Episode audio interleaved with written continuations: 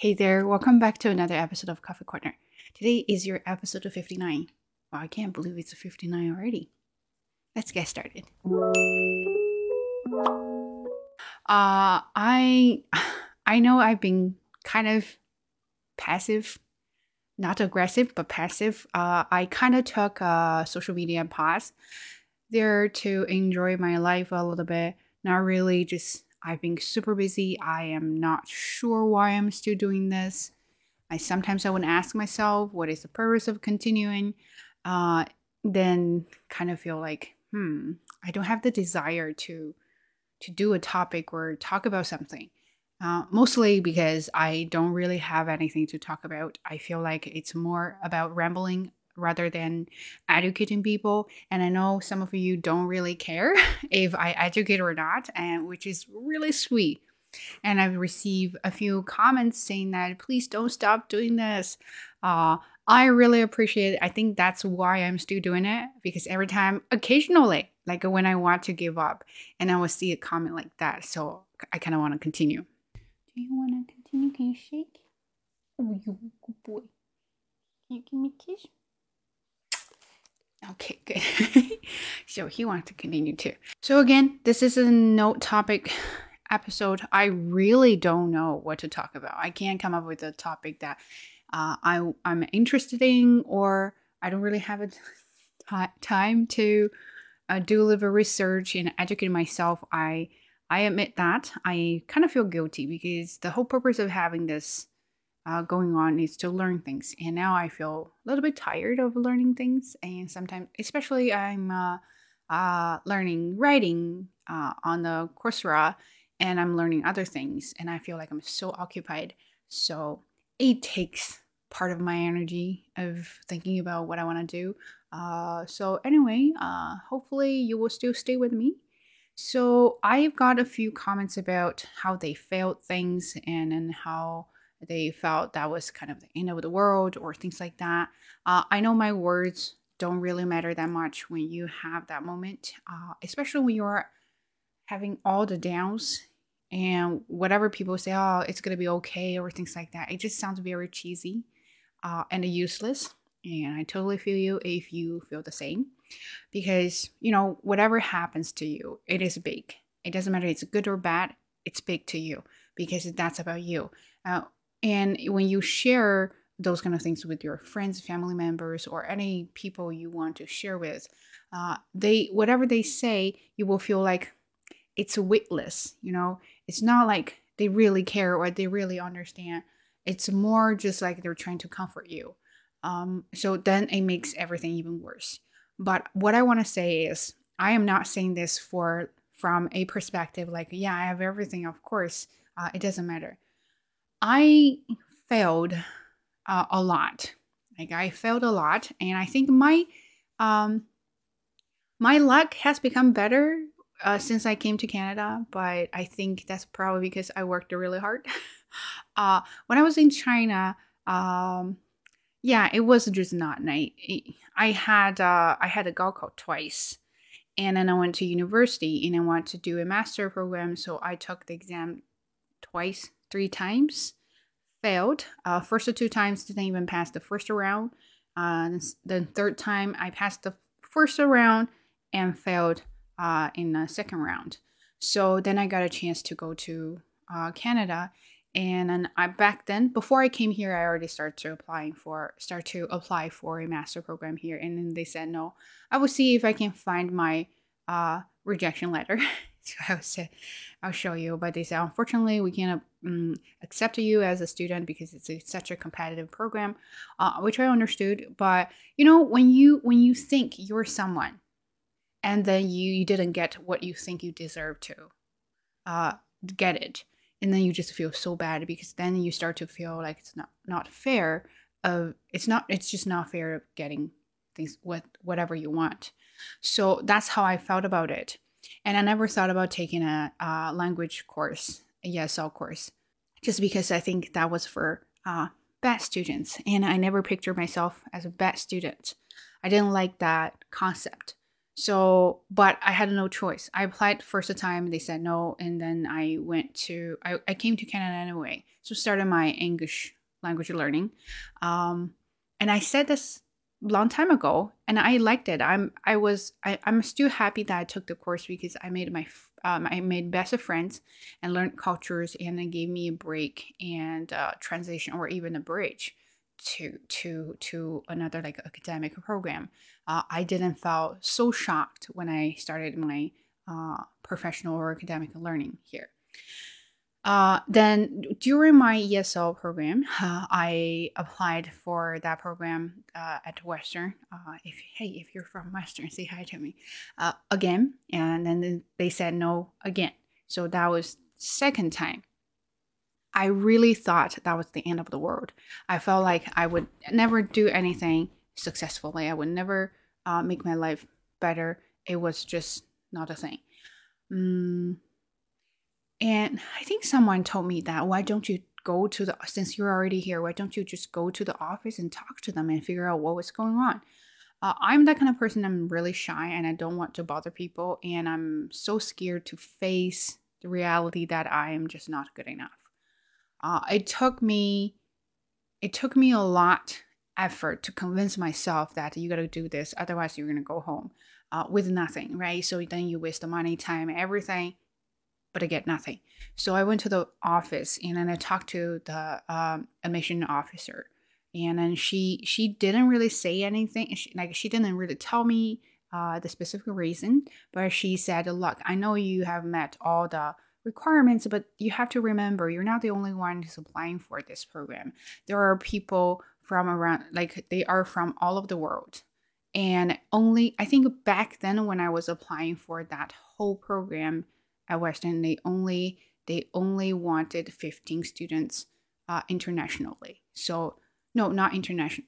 Uh, I think in the whole program they only wanted 15 students. That's what I've heard. So so she she said, well, look, uh, you meet all the requirements, but that doesn't mean that we we will accept you. So you have to excel. Then then we can say, well, you're very competitive, and then we can just have you, right? And I was like, okay, that makes sense. Uh, and then she even told me talk to your talk to the potential supervisor and see what she or he says about your application situation.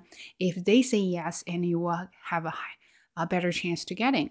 I said, okay, never thought about that, and nobody told me about it. Then I started to do a little bit of research uh, in the program and then see which kind of focus is what I want. And then I found this uh, teacher education. I always wanted to become a teacher trainer. So I thought about doing that and I found this supervisor and her research. It just sounded very interesting to me back then. And then I realized that I didn't have much experience about such a thing. I just had like, you know, when you had a big dream you just you had dream, right? You didn't have any plans for your dream. I just said big words pretty empty, big words. And I said, oh, you know, this is what I want to do in the future. I want to do this with no specific specific plans or me- methods. And then I started to take uh, those teaching courses and I started to do more volunteers. And then, you know, when you felt like you were wasting time doing those kind of things, you're not. You're not. Uh, the I think the the core of the core of doing those things is you're not wasting time. You're trying to improve yourself to reach your goal. If you if you fail and then you stop then that means you are not going to do any good. But if you fail and you're trying to improve and then that time you didn't waste it. And i'm happy i did i, I took those courses before the master program so I took those courses and then I volunteered a lot. And then I, I contacted the supervisor and she was very happy. She basically just said yes. And I quickly got my offer before Christmas uh, with a scholarship, which was very ironic back then because I got rejected twice and now I got accepted uh, with a scholarship. So, so what I wanted to say is when you fail, uh, you can give yourself a little bit time to dwell on the negative feelings or or anything. You can even cry and you can just stop from doing anything, but don't give too much time for that because you still want to pick up your pace and start to really think about how to fix the problems and then improve, right? That's how you can move on. it is not the end of the world. Uh, I am not just saying that because I had the thought about ending things because I thought, well, my life would be hopeless if I didn't get this. But my life is not hopeless. Uh, I still start to learn and I got opportunities. So you never know what's going to happen. Yeah, you never know. I, I would never, if you asked me, let's say 10 years ago, exactly 10 years ago, if I saw myself and if I told myself that you're going to be in Canada uh, and be an English teacher, I would laugh my ass off. Seriously. Like, I would never believe I would have a life in Canada. But you know what? It happened. And uh, I am not only having a life and I have a wonderful dog. I always wanted a dog. My parents said no. But now they like my dog too. Um, yeah, so the difficult, the most difficult moment is when I think just happened because you had nothing going on. That was the only thing you were doing, and it, it just didn't fall. Uh, it didn't fall for you, and then you just felt like all of a sudden your whole world crashed. Uh, that is normal. I'm not saying that you shouldn't have the feeling. Well, that that kind of feeling is totally normal, but it is the it is the thought that you're not going to stop matters, right? So that is very important. That keeps you uh, that keeps you going. Yeah, that keeps you going. So uh, if you are doing something or in the middle of doing something or you are going to do something and you're thinking about failures and you're thinking about or you've already had failures or something i hope this video can help you a little bit. Just uh everyone has downtimes. I most of my life seriously it was in downtime. I would say that. I, my life has become better uh since i graduated from master pro- from that master program because everything I did it will be an epic fail.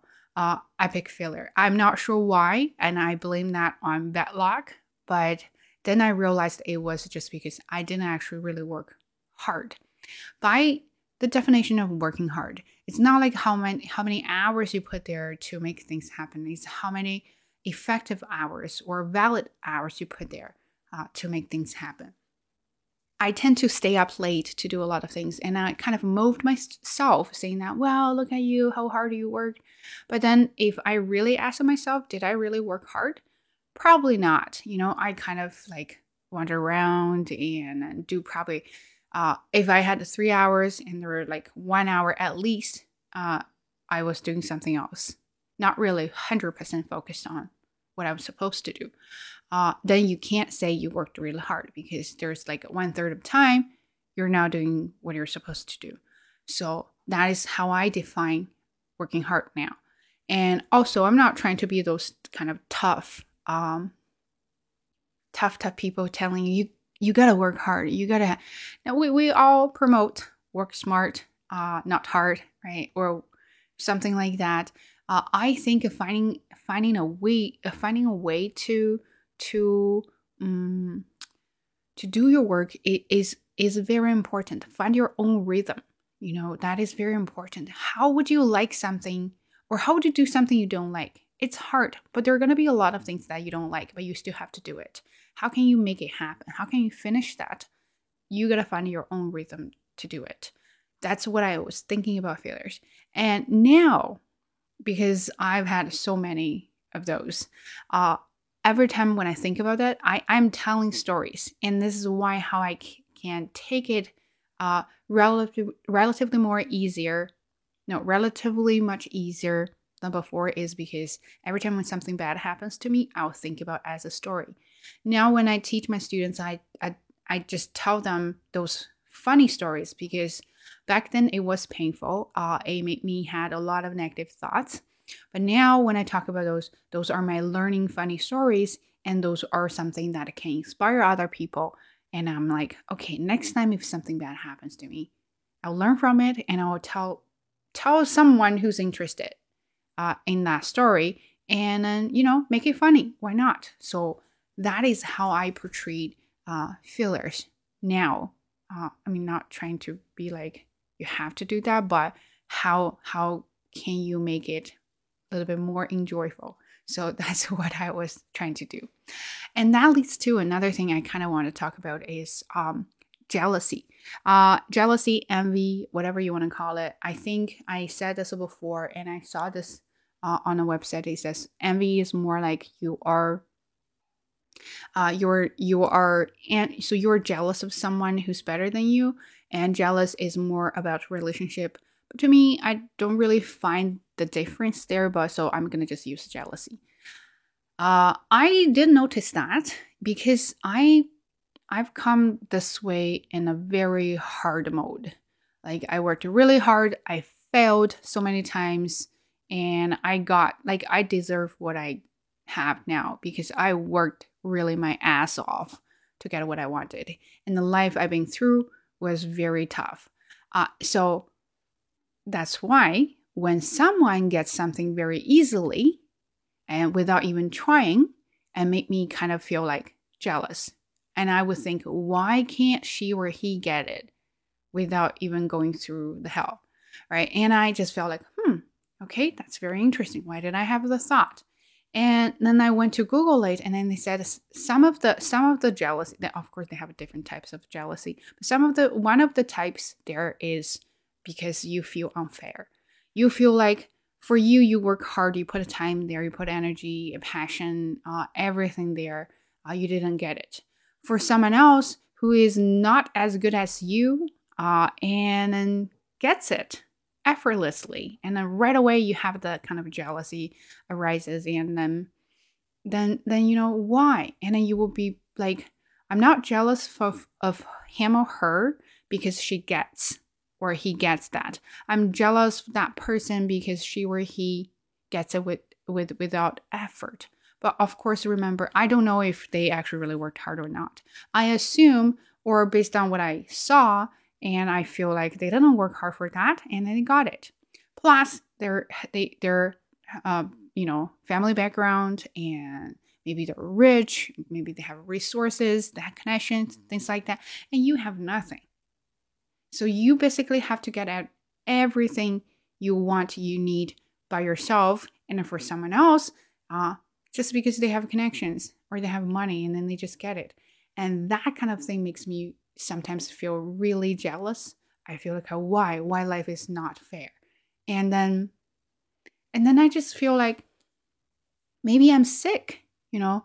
While life is not fair, the whole thing is not fair. But I am comparing myself with someone like I'm comparing with the wrong generation. I'm not talking about age generation. I'm not talking about people at my age. I'm talking about generations like who who started the life. So I think for some of the people uh, or some of the people who are at my age, uh, they have everything. That's because their parents, that generation, worked hard.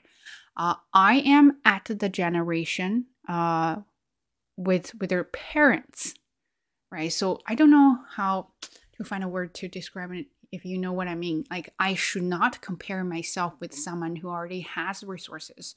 I should compare myself with someone who just started because I just started, right? So maybe in the future, my kids will be one of those kids uh, who have everything, right? All they need is to be happy and to study well and then go to school and graduate.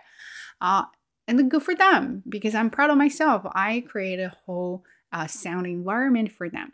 But but the reality is, is hard to realize who you're supposed to compare to.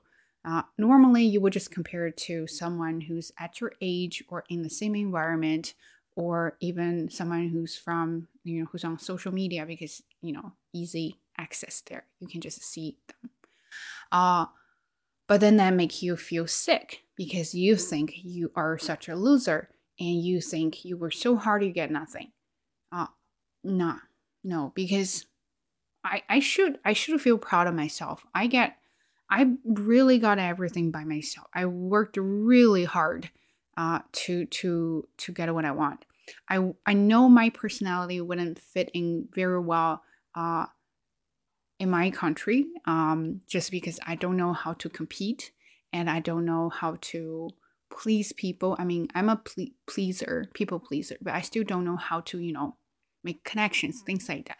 Here, it's more like if you work hard, people will like you automatically. and people wouldn't take advantage of you. So I, I like that. I, I just don't know how to avoid those kind of things. Uh, I had a job uh, in China and I didn't really like it because all the the whole complicated relationship at work. Here, uh, even though I didn't like my previous job, I still enjoyed the uh, enjoyed my coworkers. Where some of them were still were still friends, and now I have very simple relationship at work, and I feel happy. And I feel like a relationship among people here is just simpler. And I was okay, this is what I want. Then I have to stay here. But how am I to stay without resources, money, anything? Then I have to work hard. I have to get a job. And then I have to make enough money to meet the requirement to to do that. But I'm totally on my own. When I was having a life that I couldn't even afford a toothpaste, I was on my own, right? So uh, my parents couldn't help. So I've been through all sorts of things and I felt proud of myself until I saw someone who had an easy life and they they they are very successful, uh, but they didn't have to go through all the shit. So then that's when I felt like it's totally not fair. And that feeling of unfairness leads to jealousy. And that's how I feel about myself right now. Uh, I know part of me is sick. I should not think about that. But sometimes I just can't stop thinking about it. Uh, and I kept telling myself that you have to you have to focus on yourself. If you think you're not as good as that the others, then what you need to do is to learn more, to improve yourself. But then but then sometimes I have the feeling like why am I working so hard? You know, what is the purpose of life? So if I work really hard, I get what I want. And then what? You know what I mean? I just I just sometimes start to question a lot of things. What is the meaning of doing that? Uh, and even this whole video things, I am I I actually really started to question myself. Why am I still doing this? For what? Right? If I don't I don't do this for money, of course, and I don't do this for views. Um, and I, I don't do this for myself to learn more, then why am I still doing it? I kind of lost the purpose of it. Then now, right at this moment, I feel good doing that because I feel like this is my journal. I am venting myself out and I'm sharing my emotions. I, I'm showing my vulnerability to the public, to someone who care or doesn't. Uh, but I feel a lot better to admit that I am jealous of some people, and I do think life is very uh, unfair uh, to some point. And I am uh, I admit that I need time and I need some strategy to adjust my mindset. But you know what? Everyone has weaknesses. I think jealousy is a part of my weaknesses just because my whole life I want to be the better one, right? So my parents always compare me to someone else and then they always say, look at this one, look at that one. There, there are many ways to compare. You will compare your salary, your age, your appearance, uh, and then your jobs, even your spouses, or even dogs. They would compare, like, oh, did you see the other one's dog? And then they were like, this. I am, I am sick of it. This is very contradictory. Okay, I'm very sick of it and hate when people uh, compare people like that. But then I feel like I'm the one who does the most. I compare constantly I would look at other people say, am I doing better than that person? Uh, and or like, am I losing something because I didn't do well? And then look at other people. So I am I end up being the one who compares even more. So yeah, I'm sick of that, but I can't stop. So what I'm trying to do now, I'm still trying to figure out things, is to uh, really focus on myself. And I went to Google why I have that, you know, feeling unfair that leads to jealousy, things like that. And they gave you a lot of options or solutions, and then they're good. Uh, some of them are helpful, but I don't think it's very constructive. Just because you have to be the one who work really hard to to integrate that meaning or something into your body to to to make it be part of your body. Then you can switch your mindset and start to really focus on yourself. Um, yeah, I don't know. I have the power. You know what I mean? I, I sometimes I'm just weak, but you know what? Um, that's what I think about failures. And failures leads to unfairness, and unfairness leads to uh, jealousy. But if you have similar experience, thoughts, feelings, let me know. Share that with me. Uh, even uh, either leave a comment or send me a DMs. Um, you know, let me know. I'm not the only one who has this thing, uh, but I do get jealous of people who do not. I'm not that time type of person that if you're prettier than me and I'll be like, oh my God, look at her, she's so pretty. And I'm more like that uh, y- you're not you're not very qualified or you're not very skilled, but you get that. Then I feel not fair. Or, you know, you have people who work really hard and couldn't get it. And then you have people who don't work really hard but still get it. And that makes me feel mad. I mean, that kind of unfairness really makes me feel jealous of those kind of people. And then I feel like not only just jealous and not only like I'm, I would think, oh, I wish I could have what she had or he had, but more like in the way that we need some justice there. so we should really let people see that how you get there and would you be able to succeed or something like that. But you know, life is just not fair. Uh, focus on yourself and compare yourself to the right generation. I am a startup uh, and I should compare myself with the startups. So my startups, my startups can be uh, two, one or two generations ago. Uh, could be really older than me. Um, but you know what? I am creating future for myself and for my offspring. hopefully. Um, but right at this moment, I just have to tell myself, you know, you know what? Heads down and work. Yeah. Okay. Hopefully you will like this episode. I will continue, so don't worry. Uh, I I really like this.